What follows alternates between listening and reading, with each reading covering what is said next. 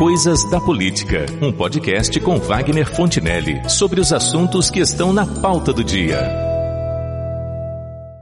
Muito antes da época prevista e certamente do momento adequado, começam a surgir notícias e informações acerca da sucessão presidencial que só ocorrerá ou não daqui a três anos. Ou não, melhor explicando, porque na hipótese de uma reeleição do atual presidente, não haveria sucessão, mas uma continuidade do seu governo. Se isso será ou não será melhor para o país, só o tempo dirá. Porque com menos de um ano de mandato, ainda passará muita água por baixo dessa ponte, até sabermos se a escolha feita pela maioria em 2018 foi a mais acertada ou se foi mais um grande equívoco do eleitorado brasileiro. Na verdade, foi o próprio Bolsonaro quem precipitou o lançamento dessas pré-candidaturas para 2022 ao admitir prematuramente que pretendia concorrer à eleição no próximo pleito. Um erro grave de estratégia eleitoral, porque incentivou outros pretendentes, como os governadores do Rio de Janeiro e São Paulo, a também se colocarem como candidatos ao mesmo cargo. Um erro tático grave também, porque, tendo ainda três anos de mandato a cumprir, colocará sob suspeita muitos dos projetos e programas que venha a propor ou querer implementar, sobretudo na área social, que a oposição não hesitará em rotular como eleitoreiros e utilizar como munição contra ele na atual gestão e numa provável candidatura a um próximo mandato. E ainda se complica um pouco mais para o presidente pela grave crise que se deflagrou entre ele e o presidente do PSL, partido pelo qual se elegeu e do qual já se desfiliou recentemente para fundar o seu próprio partido, que se afigura como um negócio de família pela forma como está sendo proposto com ele e o filho na presidência e vice-presidência do Aliança pelo Brasil. Dificilmente esse partido estará regularizado a tempo de participar das eleições municipais do próximo ano mas 2020 poderá ser uma espécie de termômetro para medir a força política que o Bolsonaro ainda guarda daquele tsunami eleitoral que o levou à chefia do Poder Executivo em 2018. Enquanto isso, os aspirantes a se sentarem na mesma cadeira, como Wilson Witzel e o João Dória, estarão trabalhando para construir suas próprias candidaturas e, na medida do possível, ajudarem a desgastar a imagem do governo Bolsonaro. O que, aliás, já começaram a fazer. O Dória, de maneira um pouco mais elaborada, e o Witzel, da forma tosca que caracteriza o seu jeito de falar. Sobre este assunto, eu conversei com o Dr. Enaldo Vieira Barreto, que é advogado, economista e procurador municipal, além de ser também um experiente analista do nosso cenário político e eleitoral. Antes de mais nada, doutor Reinaldo, eu lhe agradeço por mais essa participação no Coisas da Política, do Portal Rural e Band FM, porque sua análise traz sempre uma importante contribuição ao podcast quando se cuida de um tema dessa natureza. E para iniciar a nossa conversa, eu lhe proponho a seguinte questão. Rodrigo Maia, como o senhor próprio já mencionou para mim em outra oportunidade, ele assumiu um papel de preponderância nesse processo que ele tirou uh, o protagonismo do próprio presidente da República. Eu estou enganado? Não, é, hoje a gente está experimentando um, um, regime parlamentarista, né? Na verdade, na verdade, o Congresso está na mão do presidente da Câmara, o Rodrigo Maia, que se tornou a figura política mais importante do país. Né? O, o Bloco Centrão que foi criado, ele com maestria vem conduzindo essa questão. E o Bolsonaro ter, vem tendo problemas sérios com a legenda que, que ele se elegeu enfim, já começa a ter um contorno de sucessão. O PSL no Rio é, debandou e deixou o, o, governador Witzel sozinho porque o governador já anunciou que é candidato a presidente da República. E tem aí o, o governador de São Paulo já numa campanha extemporânea para presidente da República. Ele não, não terminou o mandato dele de prefeito, não terminou de governador e agora se lança candidato a presidente da República pelo PSDB. O, o mesmo acontece com o nosso governador do Rio de Janeiro, que mal começou é, a governar o Estado, já se lançou também presidente da República. Então, é um momento de, de turbulência política e isso acaba atrapalhando as reformas que a gente tanto anseia, né? É, o Witzel, é, ele, o Witzel tem se tornado uma figura um tanto quanto folclórica, porque ele, ele é um bufão, ele entra com as barretadas dele e de, de forma absolutamente é, vamos dizer assim, imprópria na, na, na, forma como ele se coloca nas questões, que são questões às vezes importantes e tal. Me parece, eu quero me parecer, que o Witzel, ele, é, ele não enxerga, ah, vamos dizer, as próprias limitações dele. Ele acha que ele já é um virtual candidato à presidência da República, quando na verdade o cacife dele é pouco ou quase nenhum, não é não? São duas coisas muito distintas para a gente conseguir entender. Né? O nosso governador não teve vivência política. O nosso presidente teve quase 30 anos de vivência dentro do parlamento, né? Então são atropelos que surgem sem explicação, em tese, né? Porque na teoria tudo seria justificado. O, o Witzel vem de um oriundo do poder judiciário, de outra situação, né? De, de, um, de uma situação totalmente diferente do Bolsonaro, que é oriundo do, do, do Congresso, né? Do, do nosso Congresso, por lá, esteve por quase 30 anos.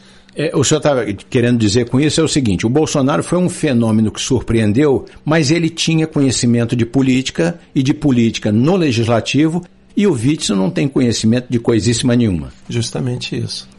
É, eu, eu acredito que esse quadro, essa, essa primeiro, essa precipitação, doutor Enaldo, da, vamos dizer, da sucessão presidencial, ela é muito prematura. É uma é precipitação e é muito prematura. Agora, o Dória e o Witzel já estão se lançando candidatos e eu acredito que isso possa, é, vamos dizer, quem, quem, quem aparece muito cedo é baleado muito cedo também em política. É assim que acontece, não é? Vira vidraça, né? Cedo, né? E as pedras começam a chegar muito rápido, é, a, todos eles. O, o Dória, justamente por isso, por ele não ter terminado nenhuma gestão. Ele é oriundo da, da iniciativa privada, é um empresário de sucesso que foi para o setor público, mas não terminou o mandato dele como prefeito. Deixou o Bruno Covas lá, que é o neto do Mário Covas, terminando o mandato, e agora ele enveredou pelo governo do estado e também não quer terminar o mandato, quer logo disputar uma eleição para presidente da República. Então é um negócio meio atrapalhado, né, professor? E eu lhe pergunto uma coisa: conhecendo política e conhecendo política municipalista como o doutor Enaldo conhece. É, as eleições municipais de 2020 elas poderão ter um reflexo significativo nessa sucessão dos governos estaduais e federais que alguns governadores já estão precipitando, como é o caso do Dória e do Witzel? É, essa eleição, essa última eleição foi uma eleição atípica, né? Foi uma eleição onde a população estava revoltada buscando alguma coisa nova, né?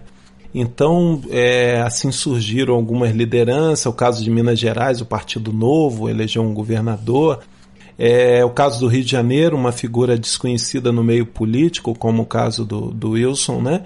Enfim, mas eu acho que os contornos da, das eleições municipais eu acho que vão voltar para o tradicional. Vão ser algumas oligarquias vão começar a ressuscitar e a briga vai ser dentro dessas oligarquias em alguns municípios. Eu vejo essa situação. Não pela questão da busca do novo, porque eu acho que não dá para surfar, por exemplo, um candidato dizendo que ele é amigo do, do Jair Bolsonaro, foi amigo dele não dá para dizer assim, eu sou o candidato que representa fulano, ciclano. Eu acho que não vai haver isso. Né? A população vai analisar é, o passado de cada um e vai voltar a avaliar os políticos profissionais, os políticos que estão dentro desse contexto mesmo, né? Eu acho que não vai surgir nada novo, não. Não vai ter a famosa terceira via, né, professor? Existe uma coisa a respeito da política municipal que o doutor Enaldo provavelmente é, não só compreende isso, como é capaz de fazer considerações sobre isso, que é o seguinte. Durante muito tempo, é, a gente dizia que o político de município, o vereador e o prefeito, eles estavam muito próximos, muito mais próximos do eleitor e que por isso ele sofria uma, uma interpelação, digamos, mais frequente do eleitor do que, por exemplo, alguém que está no governo do Estado, um deputado estadual ou até uh, no nível federal. Parece que essa eleição que o doutor Enaldo menciona, que foi atípica de 2018, ela, ela quebrou um pouco isso. As pessoas ficaram tão focadas nas eleições federais e no governo federal que parece que deram um pouco de sossego, um pouco de descanso aos administradores, aos gestores municipais. É, eu concordo, concordo. A análise do senhor está perfeita. Geralmente isso não é de acontecer, mas aconteceu. Foi um, foi um período onde as pessoas se inflamaram e voltaram a ter uma linha direita e esquerda, né? Coisas que não eram discutidas por muito, há muito tempo, né? Voltou aquela ala do, do radicalismo de direita, de esquerda, a esquerda não, a esquerda é corrupta, a direita é, é a mudança, mas a direita é, pode trazer a volta da ditadura, né? Então começaram as pessoas a medir esses dois pontos. Foi isso que aconteceu nesse último cenário, essa polarização.